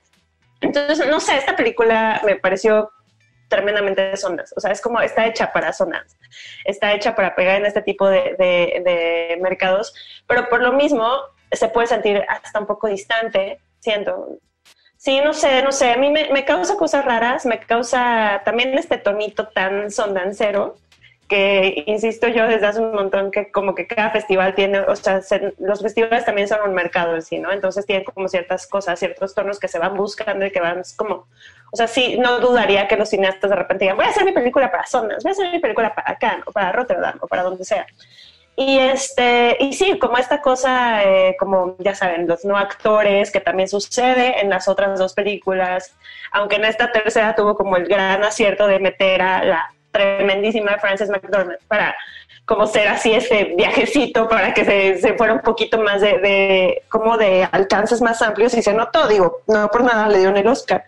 Pero eso sí, o sea, a mí este tipo de cine, pues lo puedo disfrutar, me, pero me parece, pues eso, muy de fórmula también, la verdad.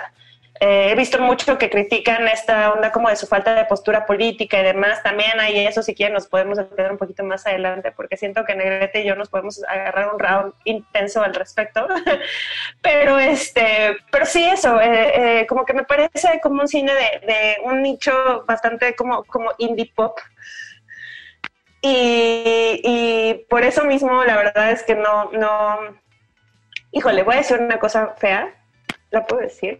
Siento que hay películas dentro de esta onda de inclusión, eh, pues eso, o sea, es, clarísimo porque escogieron esta película, es una gran película, sí, ella, eh, o sea, Frances McDormand es increíble, la cámara es preciosa, etcétera, pero también como que cumple con estas casillitas que hay que palomear dentro de las necesidades o las exigencias de inclusión, que también eso es algo que creo que tenemos que tener súper en mente ahorita todavía. O sea, si bien antes se criticaba como de, ay, sí, las películas que ganan son de amor o de balazos o de explosiones o de lo que sea, según las necesidades o las exigencias como del mercado en cierto momento, ahorita estas son las exigencias del mercado. Entonces, también, o sea, yo por eso veo con muchas reservas el, el, el cine de ella y también el cine de muchas otras directoras que están como un poco colocándose dentro de esta exigencia del nicho, del nicho, perdón, del mercado, de tenemos que hablar de diversidad étnica, tenemos que hablar de mujeres fuertes, tenemos que hablar de este, precariedad, de desigualdad, tal, tal, tal, contra el sistema, etcétera, pero pues sí, eso, como que siempre me ha parecido un poco tramposo, como que son atajos, siento. Pero bueno. Creo que yo definiría el estilo Sundance como una, como una derivación del realismo poético. A, a- a- a- digo, eh, solo a menos de que Jorge diga eh, lo contrario.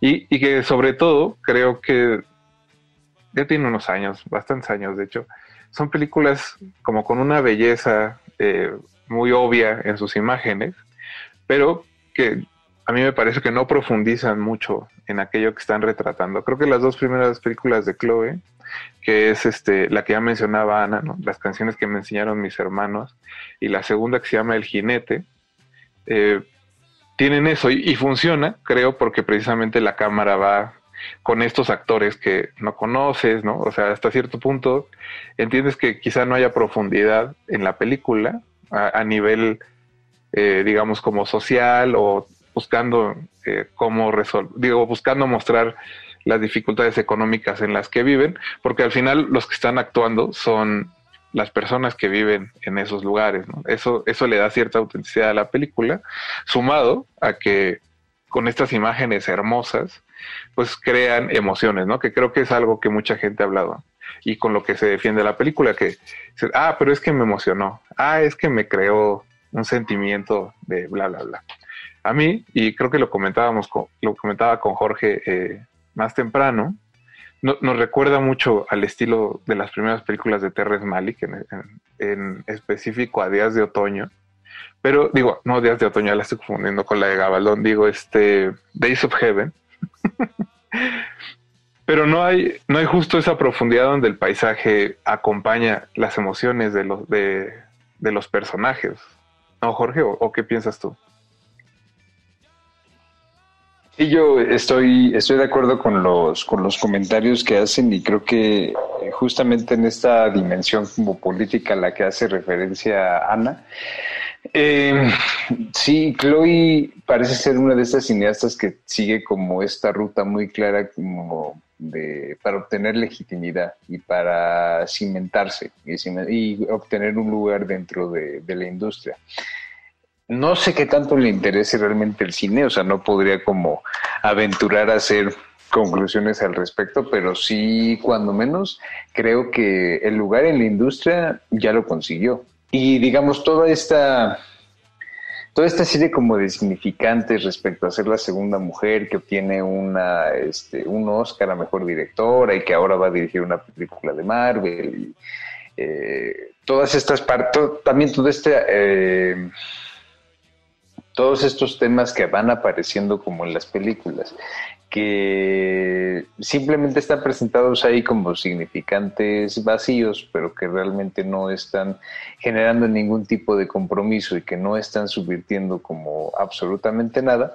Digo, no es algo que esté mal per se, pero pues sí, definitivamente es, creo que va mucho, muy en sintonía con con, el- con, con una cosa como de, del estilo de gobierno de los Estados Unidos y particularmente como de la facción demócrata, ¿no?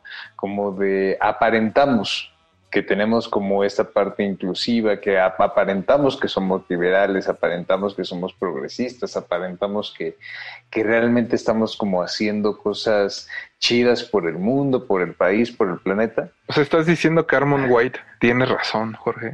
Eso es lo que estás diciendo. Que es- que el cine de Hollywood es puras false- falsedades. Pues mira, no, no sé, no sé si pueda yo, este, no sé si pueda yo ser quien dice que este Hollywood es este hipócrita. Eh, pero creo que obviamente hay muchas cosas ahí que sí son cuando menos cuestionables. Eh, particularmente en el sentido de que viendo las esas primeras películas de Chloe Zhao, sí hay una búsqueda como muy clara, no de un estilo en part- no, no de una, no de una visión del mundo eh, como tal, sino como dice Ana, se está apuntando y perfilando a cubrir un perfil, un perfil político, un perfil estético, un perfil, eh, un perfil visual, ahí muy claro, eh, y se consigue. a tal punto que ahorita pues obviamente ya eh, lo que estaba leyendo hace rato este, en internet de que ella eh, le enseñó a que eh, pe- peleó porque en las películas de Marvel regresaran como los, los sets naturales y que no hubiera, y que hubiera la menor cantidad de efectos especiales. Ahora va a ser como esta, la cineasta que va a rescatar a Marvel, la cineasta que va a legitimar finalmente a los ojos del mundo las películas de Marvel que finalmente van a ser artísticas y cuando creo que no necesitan esa legitimidad, existen eh, y cumplen con una función, tienen un, tienen un fin, tienen una audiencia enorme. ¿Quién quiere legitimidad? ¿Por qué es necesaria esa legitimidad? no? Chicos, tenemos que hacer una pausa, así que hagamos un breve espacio de reflexión, escuchemos algo de música y regresamos para seguir hablando de las películas de Chloe Zhao aquí en De Retinas. De retinas.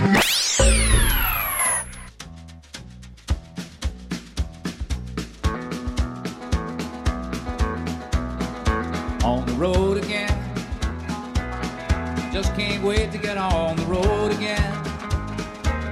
The life I love is making music with my friends.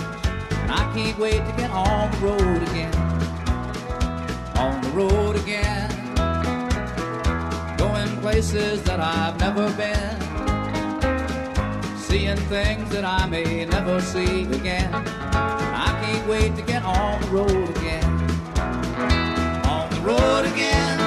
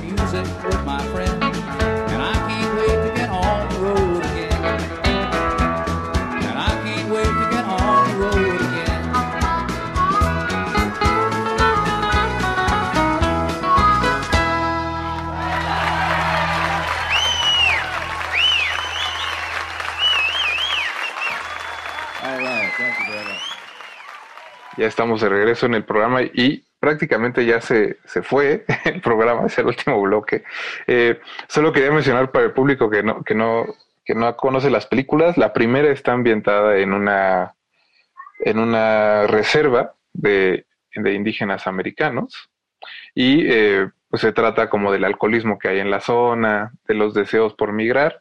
La segunda es de un jinete que tiene un accidente y pues este accidente que se le abrió el cráneo prácticamente le impide seguir con su sueño, que es el de ser jinete y ser famoso. Y la tercera, ¿no? Como ya seguramente lo han escuchado, es sobre una mujer que decide convertirse en nómada e ir de fábrica en fábrica eh, buscando trabajo y pasándola bastante bien, ¿no? Porque creo que al final, si algo tiene Nomadland, es que al personaje de Frances McDormand en realidad no le pasa nada malo, ¿no? Es bastante eh, chabacano todo el asunto. Y justo por eso no me sorprende que esta película haya ganado en este año en particular, porque creo que el año pasado todos tuvimos un año horrible, no importa en qué, en qué este, parte del mundo vivas. Ah, tal vez importe un poco tu color de piel, pero bueno, en general todos la pasamos bastante mal. Y esta película hasta cierto punto, justo con este asunto que tiene Chloe en su cine de- del realismo poético, creo que te hace sentir bien o busca hacerte sentir bien aún en las adversidades, ¿no? no justo por eso no me parece casual que al personaje de Frances no le pase nada malo y que disfrute como de, esta vida de precariedad a la que el sistema la ha obligado, pero bueno, eso, eso es lo que no le importa a la película. No sé ustedes qué opinan. ¿Quién quiere empezar? Ana.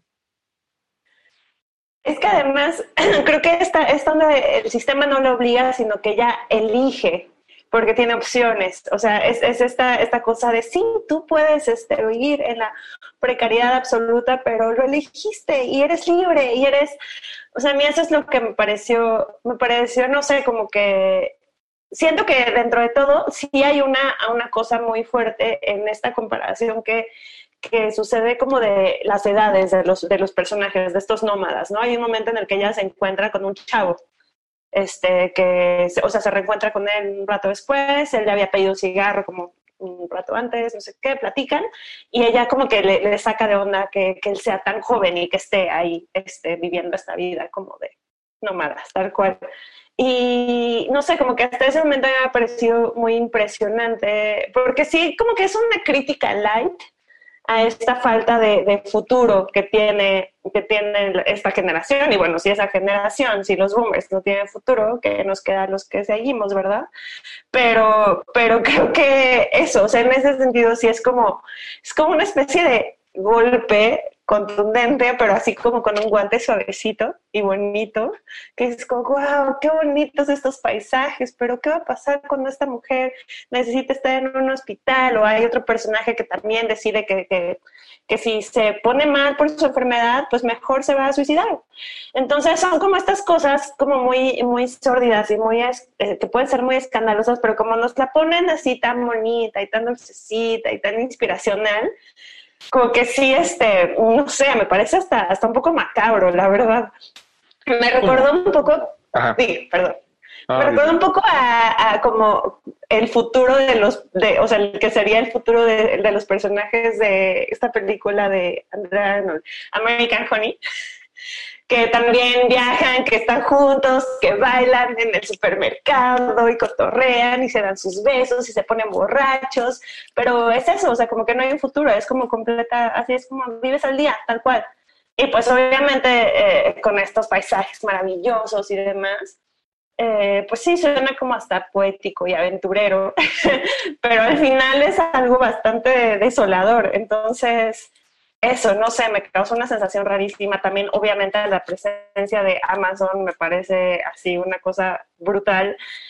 Y, y eso, no sé, este, creo que creo que sí es como estas películas que se, se- o sea, bueno, en mi cabeza se quedó resonando un rato y como que seguí como encontrándole eh, estos, estos como otras capas, como, o sea, como cuando te dicen una verdad y luego va como hundiéndose en tu corazoncito y mientras más se va hundiendo vas diciendo como, madres, ay, no, no estaba tan chido, ay, espera un momento, así me siento. A, mí también me, me surgió la comparación con American Honey. Creo que es una mucho mejor película la de Andrea Arnold. Es mucho más sensible y tiene ideas más interesantes ¿no? detrás de, de la película misma. Eh, a mí el problema con Nomadland, y que creo que no me sucedió con las otras dos, es que a pesar de que Frances lo hace muy bien, ¿no? Es una actriz increíble y ella siempre está como en lo suyo, su presencia me sacaba de la película, porque al final no dejaba de ser Frances McDormand, ¿no? O sea, las otras dos películas, como eran no actores, hasta cierto punto le perdonas que no haya falta de profundidad porque es la vida de estas personas. Pero al estar Frances, se vuelve un asunto extraño. Incluso estaba pensando si, si se podría ver Nomadland como una especie de, en un diagrama de Venn, como un algo cercano a la pornomiseria, pero no necesariamente pornomiseria, ¿no? No sé qué pienses, Jorge. Tú que eres el antropólogo del grupo. Pues no sé, sí. O sea, no, no te hablo como antropólogo, te hablo como, como ser humano, Rafael. Este, pero fíjate, en ese sentido yo creo que es importante acotar que este, necesitas una estrella para hacer la pobreza tolerable, cuando menos en las películas. Entonces, y mucho, y mucho más para poder llegar este, a los premios Oscar. Entonces, el hecho de que tengas como una figura como Frances McDormand apoyada por eh, un actor de- este, de cuadro como lo es eh, David Strathairn, eh, que es un fantástico actor y un rostro como muy, muy, muy conocido del cine, este, del cine estadounidense. Em, obviamente sí es algo que en muchos sentidos va haciendo mucho más ameno, digamos, como este, este trayecto. Y que suaviza, como decía Ana hace rato, como esta, eh, este aparente golpe como de, de realidad. Hay, obviamente, en esas en, esas, en, ese, en esa ambientación, en esa fotografía, en ese estilo visual, cierto confort que sí contrasta con la dureza o este, la, la parte como áspera que pretende como denunciar, así con grandes comillas, eh, la película. Porque a, final de cuentas, eh, creo que esto, o sea, creo que habría que pensar eh, a quién está dirigida como Nomadland una película como Nomadland. Si esto es algo que tiene resonancia realmente con las personas que están viviendo esta situación. Eh, o si más bien como decía Ana también al principio, está paliando como esta especie de culpa blanca que existe y que seguirá existiendo, eh, sobre todo en, en, la industria hollywoodense. Entonces, obviamente, es como decir, eh, ah, aquí todos somos chidos, aquí todos somos, este, estamos comprometidos con la causa, estamos comprometidos con, con el mundo, y qué mejor forma de, este, de celebrarlo de celebrar nuestro compromiso con el mundo que premiar a una película que celebra justamente, que está eh, presentando como estas injusticias y que está repitiendo como muchos de estos eh, discursos como muy simples y muy, este, hasta cierto punto un poco huecos de lo que, de lo que la industria quiere escuchar, ¿no? Entonces, eh, Creo que no, obviamente eso no quiere decir que la película sea mala o que la película tenga, eh, digamos, como elementos que no se pueden disfrutar. Se puede disfrutar y se puede ver y por supuesto que este, Frances McDormand es una, es una gran actriz, eh, pero creo que sí es importante no, no pasar de largo, como justamente estos, estos aspectos. Eh, y, y, que pueden obviamente como hacer que el, el goce de la, de la película no se vea limitado, sino que se pueda hasta cierto punto como expandir, ¿no? A mí voy a arrojar una idea al aire. Siento que es como si Ken Loach, en lugar de haber nacido bajo el yugo de Margaret Thatcher, se hubiera mudado a Los Ángeles y hubiera tenido una vida mucho más sencilla con Reagan. Siento que este es el cine que haría esa versión de Ken Loach. Pero quizá me estoy pasando de lanza. No sé, no sé ustedes qué, qué opinen de eso. Yo tuve esa misma idea, Rafael, estamos conectados, te juro. o sea, si es como una versión light, o sea, y, ahorita que decías, Jorge, sobre, o sea, ¿para quién estaba haciendo esa película? Estaba haciendo para la academia. O sea, por favor, la estaba haciendo para, para, ajá, para quedar bien, para, perdón, ya estoy sonando muy enojada, pero es que les digo, como esta cosa de que cómo va cayendo y, y cómo a mí me parece hasta me ha pasado también últimamente con ciertos, me pasó por ejemplo con el corto de, de Carlos Lenin, esta cosa de poetizar, de hacer tan bello lo sórdido y lo terrible, eh, me parece como brutal. Chicos, se nos, se nos acabó el tiempo del bloque. Eh, antes de despedirnos, Ana, muchas gracias por venir. ¿En dónde pueden, este, ahora sí que leerte, escucharte, verte? Me pueden leer en Butacancha, me pueden leer también en Luchadoras y ver en The Script. Muchas gracias por invitarme, amigos, los extrañaba. Jorge, muchas gracias también por venir esta noche eh, como ser humano y no como antropólogo. A ti, Rafa, gracias y buenas noches. Espero que nos visites el próximo martes. Aquí estaré. Así llegamos al final de este de Retinas. Muchas gracias a todos los que nos estuvieron acompañando. El playlist de hoy, como pueden sospechar, salió de las películas de Chloe Zhao. Mi nombre es Rafael Paz y los espero el próximo martes a las 9 de la noche para hablar de cine en Derretinas. Hasta luego. Antes de continuar tu camino, recuerda, no hay películas sin defectos. Si los buscas, te convertirás en crítico de cine. Derretinas.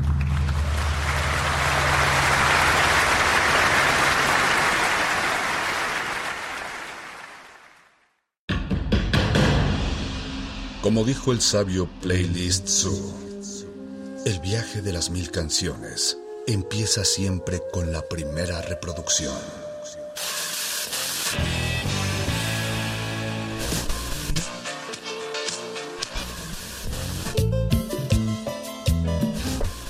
A continuación, un maestro te abrirá la puerta de su lista de reproducción. El resto va por tu cuenta. Ley listo.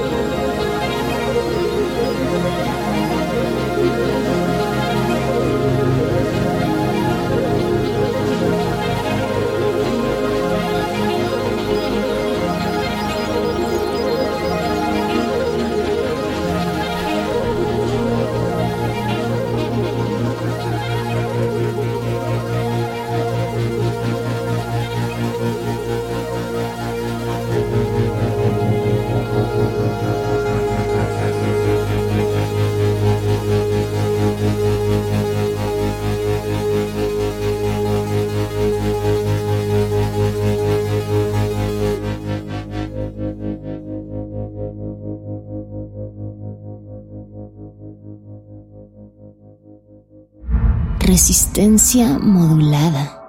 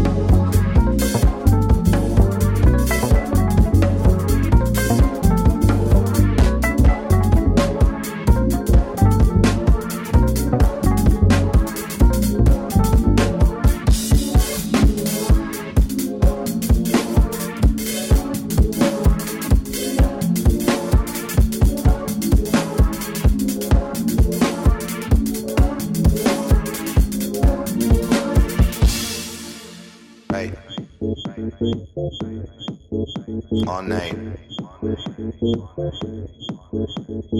He ain't giving what he told me.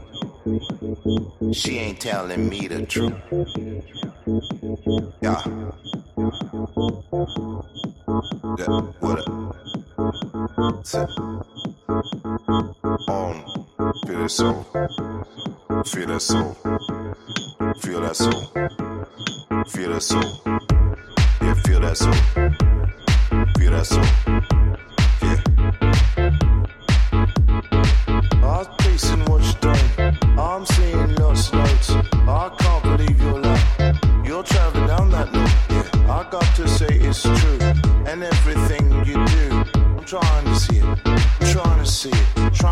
find it.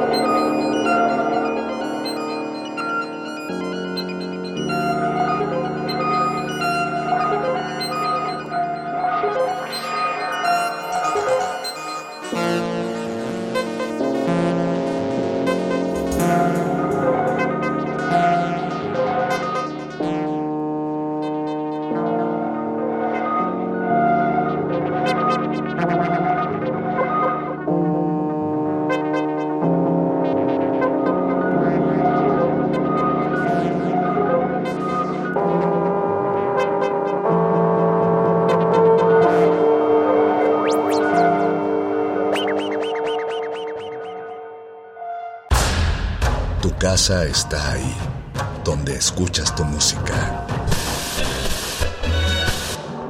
Vuelve a ella.